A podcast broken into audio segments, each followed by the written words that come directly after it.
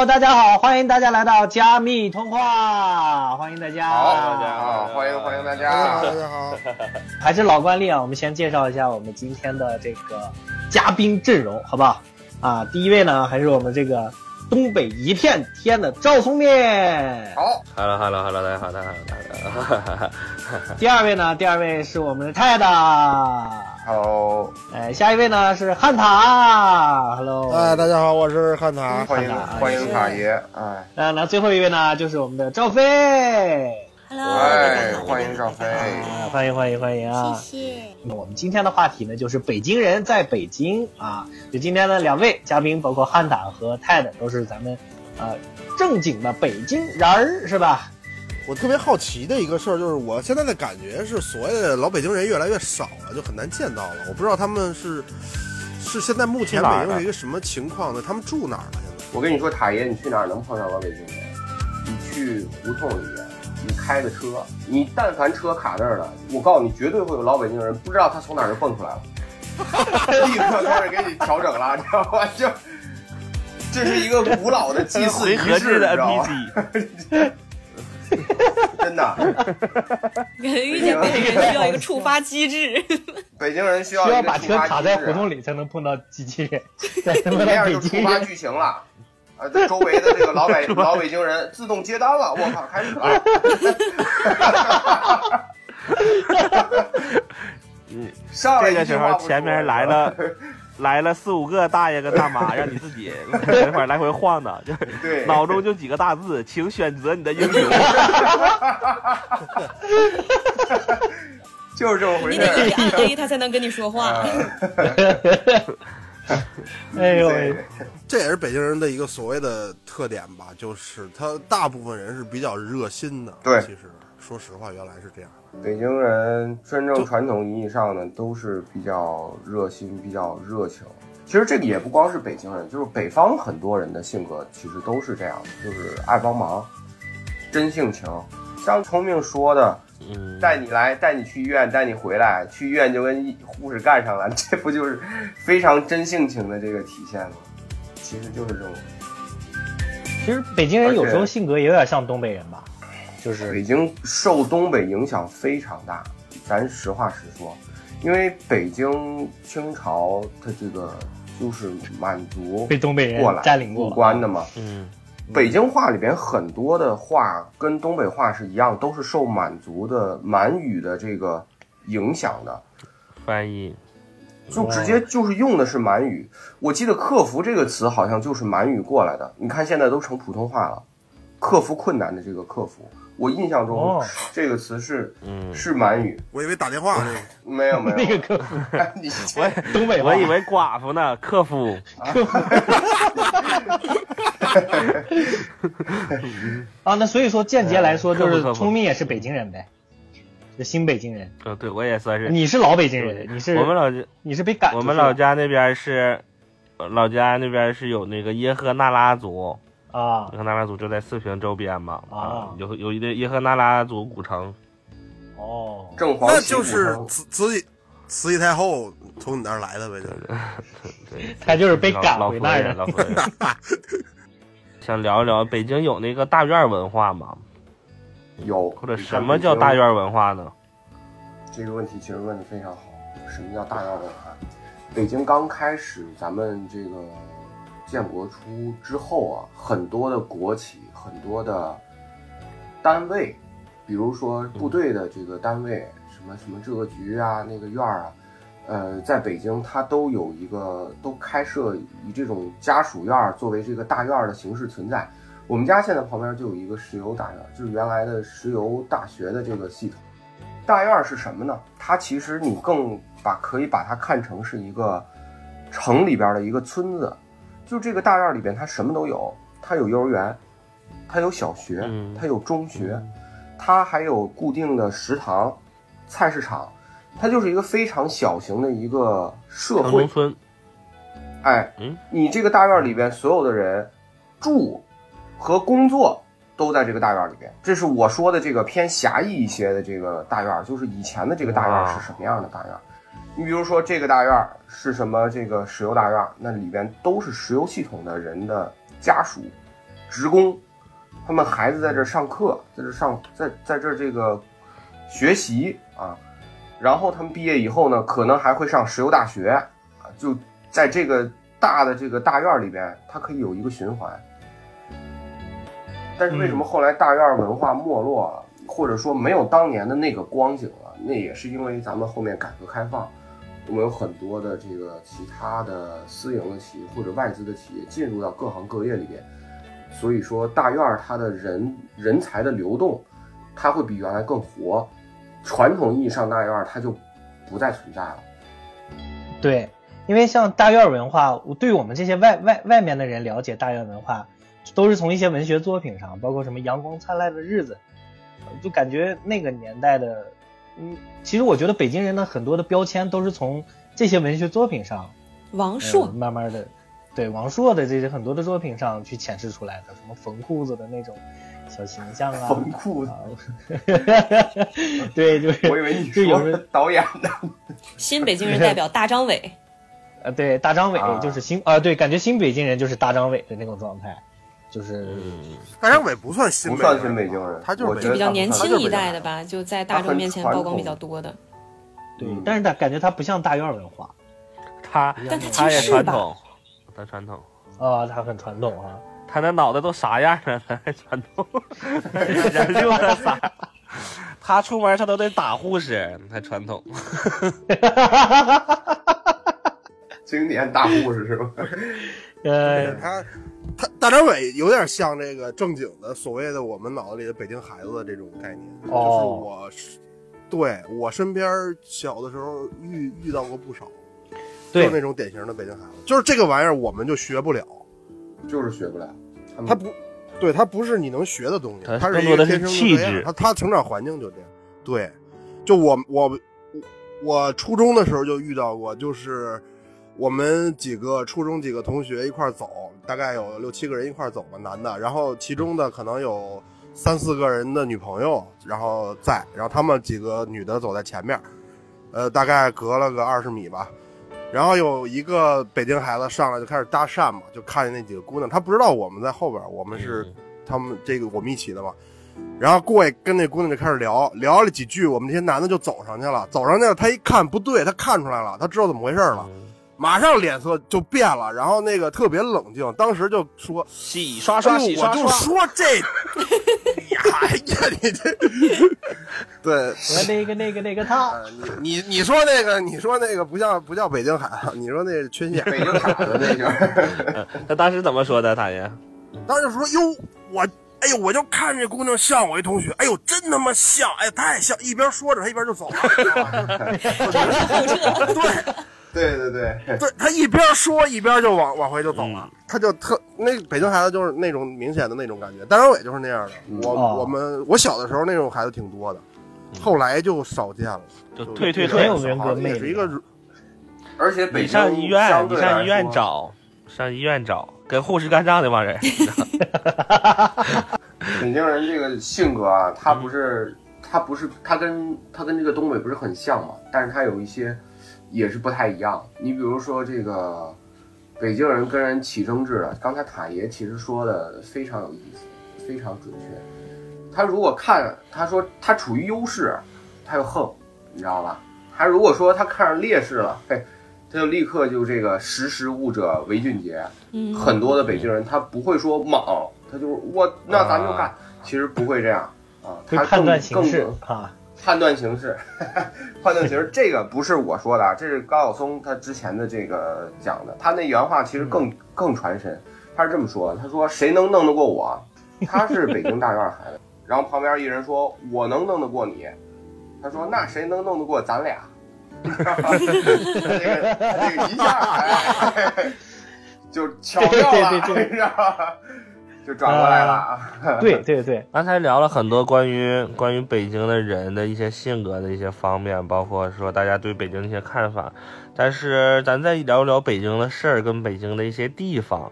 就是首先北京的话，你们平常的话就是购物什么都会在哪儿呢？是动物园吗？就是这种。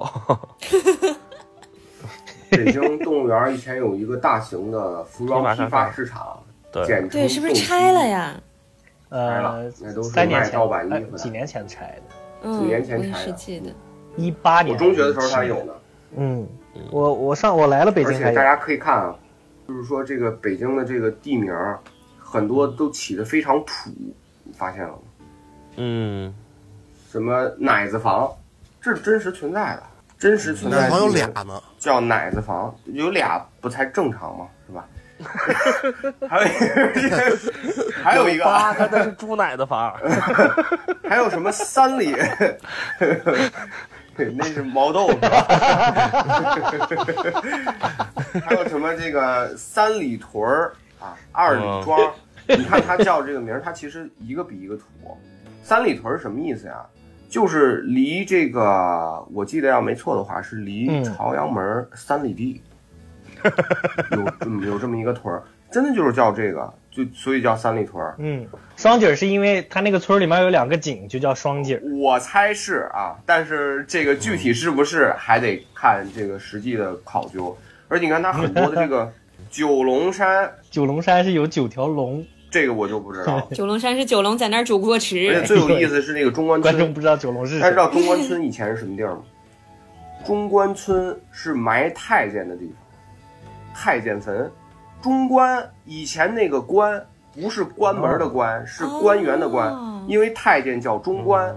但是太监他跟正常人不一样，他没有后代，那谁给他扫墓啊？就是后面的太监给老太监扫，所以太监的墓园儿就都在中关村，你当都在那儿当。大官当小官的，啊当，中官的，哎，太太 太太，郎奇，你先说你知道，我现在 你说什么？对大家有没有现在有没有感觉？刚才我我我跟太太聊天，我感觉我已经坐在出租车上了，是吗？就是北老北京的出租车上，真的，太太刚才讲讲的那个感觉特别老北京，你知道您吗？猜怎么着？嘿，你知道什么叫三里屯？这个反正就是不在方向盘上。对，我跟你说，他为什么这样？对这埋右手拿着扇子，左手端着茶对那种。他也是坐出租时候听来的，你知道吗？这个是听一些节目啊，然后包括这也不是没有，也不是家里人跟我说的，也是我通过一些其他的信息了解到的这么一些确实长知识。地名的来源。这个你比如说还有各种营儿，嗯，火器营、火器营，高丽营，以前就是各种驻军。高丽营是韩国驻军高丽，营那就是韩国驻军高丽营，对，就是就是高丽兵，对对对，高丽兵住在那儿。啊，火器营 就是哦，八真的是这样的，真的是这样的。你看那个火器营哦真的就是在顺义真的，是韩国火器营在顺义以前那边就是拿火器的一帮兵住在那儿。哦，正常老北京，比如说老北京去那个什么，就是火器营啊，都说哎呀，您看怎么着？到了高丽营，我多人讲钱，咋那还有啥？说入乡随俗嘛？啥呀？呃 我最喜欢去什么地方？呃，挺好。哎，那太太你最喜欢去什么地方？我最喜欢，比如说北京你最喜欢我今儿什么事儿都没有，八大胡同，呃，尤其是那个皮条胡同，没 有没有，没有我其实不算老这北喜最什么地方欢，是我觉得雁栖湖那块儿挺漂亮，怀柔那块儿风水很好。哎，说到这块儿，大家知道这个北京风水是非常有讲究的，北京风水是南城比北城差，尤其是这个西北是最好的。西北就是这个，大家可以看这个地北京这个地图，嗯就是什么这个回龙观、昌平，往然后再往这个城里边靠的这个地方是最好的，因为北京老刮西北风。以前有一个传说说南城老闻北城人飘过来的屁，哈哈，啊 所以说这个北城风水比南城好那。喝西北风也是这么来的。哎，这个我就不知道了。哎，确实很多坟都在那片应该儿是，包括十三陵。对，而且你们可以看看北京南南城跟北城发展是天差地别，南城更多的是有这个，你可以在里边找到历史的痕迹，但是北城就是发展的相对来说快一点儿。南穷北富是北京城一个非常显著的标志。那汉塔，那你觉得你你那边富吗？我这边它属于东北，它东北它老工业，它什么鬼？我啊，北京的东北也是老工业基地，对吧？不啊，对，不是人家这个北北富南穷这个事儿是指的是北京，我们这儿顺义离那儿还有一段距离，我们今天找了两位这算不上这个。什么嘉宾都不认自己是北京人了，都快。不，这个你要咱聊历史，你是一定的嘛？这个历史上是我们这儿就根本就不是，因为我这儿还我这儿小的时候吧，我们还叫进城，往北京走叫进城，哦，再往顺义县城，再到顺义县城，那就是上北京。所以说对于你们来说，就是北京的尽头就是呃三环差不多了吧？三环就算是进城了。哎，我觉得北京尽头这个事儿，其实你还得看是哪儿的人说。他二环里的，他二环就是尽头，故宫是吧？出了宫就就就算就就他二环二二环路二环城墙就是尽头。哦，出了二环就不是北京了，对他们来说，哦对。而且说实话，确实我小的时候三环其实没有呢，还三环没有的时候，你说什么国贸了，这个吧那个吧，都是农村。哦海爷这有点暴露年龄了。三环是哪年建的？大家百度一下。三环是我这个什么，我父亲那年哎，呦喂，那您是怎么见证的对呢？汉达，我还真不是我听出租车司机说的吗？因为我小的时候，你像呃，国贸就是大北窑嘛，大北窑是个工厂区嘛，有几个老工厂，然后有一些农村，它什么都没有，那时候没有高楼，什么都没有。出了二环，真的就是什么都没有。所以那个时候的你要说北京，那就是二环里。再往后，当然修的越来越好，所以这个呃越来越大。包括我，你像顺义，其实也是九几年，然后后来算到北京里边了。你要是按那么去想，你要现在可能还有一些二环里的人觉得出了二环就不是北京，他还有，但是那种的，其实就是一个所谓的他遗遗留下来的一种呃这个老老黄历了嘛，其实就是。就还有一点就是，现在你看什么三环修的，它比二环里边其实是繁华的嘛，因为二环里嗯没有动太多东西嘛。对，呃，不能动对，对他们来说就是就是一种所谓的骄傲了嘛。就是我我其实我我二环里我生活的环境没有你三环那么好，现在，但是我还是觉得我这儿是北京，出了二环就不是，不是还是有这样的，还是有。是还很多哈。嗯，现在有一个小问题哈，如果就是说想给咱们的北京城还原，就是还原一个样子，你更希望咱们现在的北京还原成以前北京的什么样子？还原一个地方，是比如说哪哪个时间段吗？还是对，比如说你想让北京还原，比如说还原一些以前的天桥文化，比如说那种热闹的市集，还是想还原北京的好吃的，有没有？我觉得都都有，我我是我是比较喜欢大概二十年前，十几二十年前那个时候北京的样子。它其实不是说某一个地方怎么样了，而是说这种感觉变了，这点也挺神奇。就是没有小的时候我感觉的那种劲儿了。在北京在我在我小的时候是有，它是有一个性格的这个城市，但现在好像没有了。对我是这种感觉。城市大了嘛，我很同意他爷说的，嗯，因为现在北京根本跟原来的北京的感觉为什么会有这么大的差别？我个人认为是因为北京的节奏现在太快了，北京的各个物价导致了大家必须拼命工作啊，拼命工作，你越拼命，你在这个城市你越能很少能感觉到生活的气息。但是以前北京是一个生活气息很足的一个地方，像我小时候，我印象最深的是我们周围的那个大院，我是去那个大院去上学，那个大院每天早上都能听见有鸽子后面放的那个笛子，那个声音它很悠扬，很好听。哎，你说我脑子里在，那个北京欢迎你，对我脑子就有是？吧？我知道。海爷，你知道我说的那个那个那个音乐，就是那个哨声是什么？就那个时候，我小的时候经常能听到，甚至你出了出了二环也能听到，对但现在很就没有了，已经没有了。对，很少见到了。而且北京那时候我们小学小学的时候，大家还在一块儿学空竹，我们还有玩陀螺。我们那会儿就是很有本地的这些娱乐文化的活动，能够看得到。你现在看看，哪个孩子还学什么空竹，还学什么抽陀螺呀？现在人都就是什么有助于升学，我学什么。什么有助于就是所有的事情变得非常的功利，它跟传统文化正好是我觉得可以背道而驰。学钢琴去了，都去学这些东西去了。真正的像什么风筝啊，像什么各种这些盘串儿啊，啊，我就没见过从小开始抓盘串的啊，反正是这个啊 这都希望多学学。幼儿园小朋友中午吃完饭，一个人拿出一串儿开始盘，这从小这个开始，讲什么样的核桃是吧？给怎么配是吧？嗯，确实，确实，刚才你你特别触动我的一句话，其实就是那个鸽子的哨声，那个我是觉得真的很有，呃，北京文化。虽然我们在外地，我我我我我的老家也可以听到，但是我我也会觉得这种哨声更像北京的，北京的那个声音。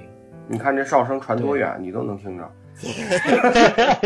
啊，对，确实，啊、嗯，其实说到根儿上，就是城市的节奏变快了，所以生活起来感觉呼吸会更加的局促，导致的对，有可能有可能是口罩戴的有点多，然后，嗨，嗯压力也大呀。我记得我小时候那会儿，一个煎饼两块钱。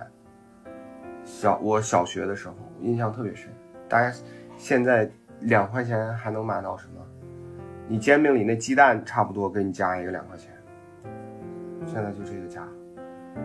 你不得不在这么高物价的情况下，大家都开始去卷，卷不动那就离开这个城市，这样这个城市肯定会越来越难。所以，这个在我们这个党的领导下啊，这个疏解非首都功能，我们这个也觉得是特别感谢这个 国家。好吧，我们接接接着来啊，接着来下一个话题。我要是想还原北京那样子，我特别喜喜欢，呃，虽然我没有见过那样的北京，但是就是我从历史那个资料上能看到那个咱们的天桥，就是那种打把是卖艺的，因为我 我们都是我们都是演员嘛。其实我特别希望有那种大街上都在卖艺，人们就撂地儿就可以卖艺的那么一个环境。其实北京现在没了。您说这个是不是全国也不让了吧？现在 也也是，卖艺，对，这个是我很想看到的，就撂地儿。郎奇老师有没有可能就是停演出停怕了？就是就 对我盼望着就是那种整条街全是脱口秀的俱乐部，你知道吧？大家都撂地儿在下边演也行，反正就是我顺着郎奇老师刚提到这个天桥，我正好补充一下，天桥它这个文化形成是非常有时代背景的。以前是天桥这个地方是什么呢？是镖局，就是你如果说现在想把货你从这个别的地方运到北京也好，还是说你从北京运到别的地方也好，路上非常多的土匪还有强盗，那你保证你这个货能够平稳的不被抢，你需要这个押镖的人，你就需要有镖局。但是后来呢，随着这个工业的发展，咱们这个也通火车了，火车一通，这些土匪他就抢不了了。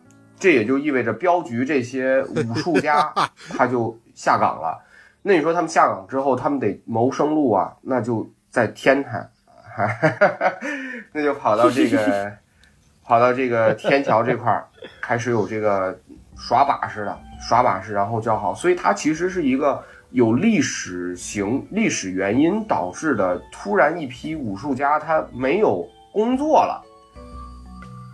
它导致这么一个断层，它才会有耍把式的这帮人，不是说专门有谁像学相声一样，他从小开始去奔着耍把式开始去学艺，他原本是他是一个副产物，确实，但是就是以前那些打把式卖艺，他们也有也有也有正经工作，只不过是后来下岗了嘛，是吧？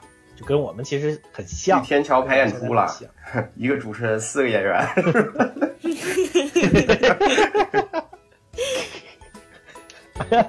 对，你看我们以前也没有讲 对脱口秀的，这不都是随着时代的变迁才多出来的吗？对，其实我们今天聊了北京，呃，其实这么偌大一个城市，它承载了那么多的回忆哈，也承载了这么多的众生相。呃，对于我们来说，每个人都有自己想象的北京的那个样子。那其实今天我们聊北京人在北京，也通过汉塔和这个 TED，我们也看到了其实北京人对北京的一些很好的回忆和期待哈。所以今天我们聊到这儿，呃，还是很开心。然后我们也也会继续在北京，我们这帮不管是北漂也好，还是北京人也好，我们继续在北京完成我们自己的梦想和我们的发展吧，好吧？那今天我们的这个节目就到这里啦，呃，咱们意犹未尽，咱们可以回头继续聊，好不好，回头。好嘞，谢谢，谢谢主持人啊。那我们今天呢，也就是跟我们的听众呢说一声再见了吧，好吧？我们下次再见，好，谢谢大家，拜拜拜拜。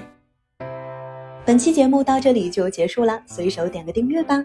欢迎大家在评论区留言和我们互动，同时可以关注加密喜剧同名公众号或微博，加微信客服号“加密喜剧”小写全拼，第一时间了解节目动态。加密通话怎么讲都炸，等你哦。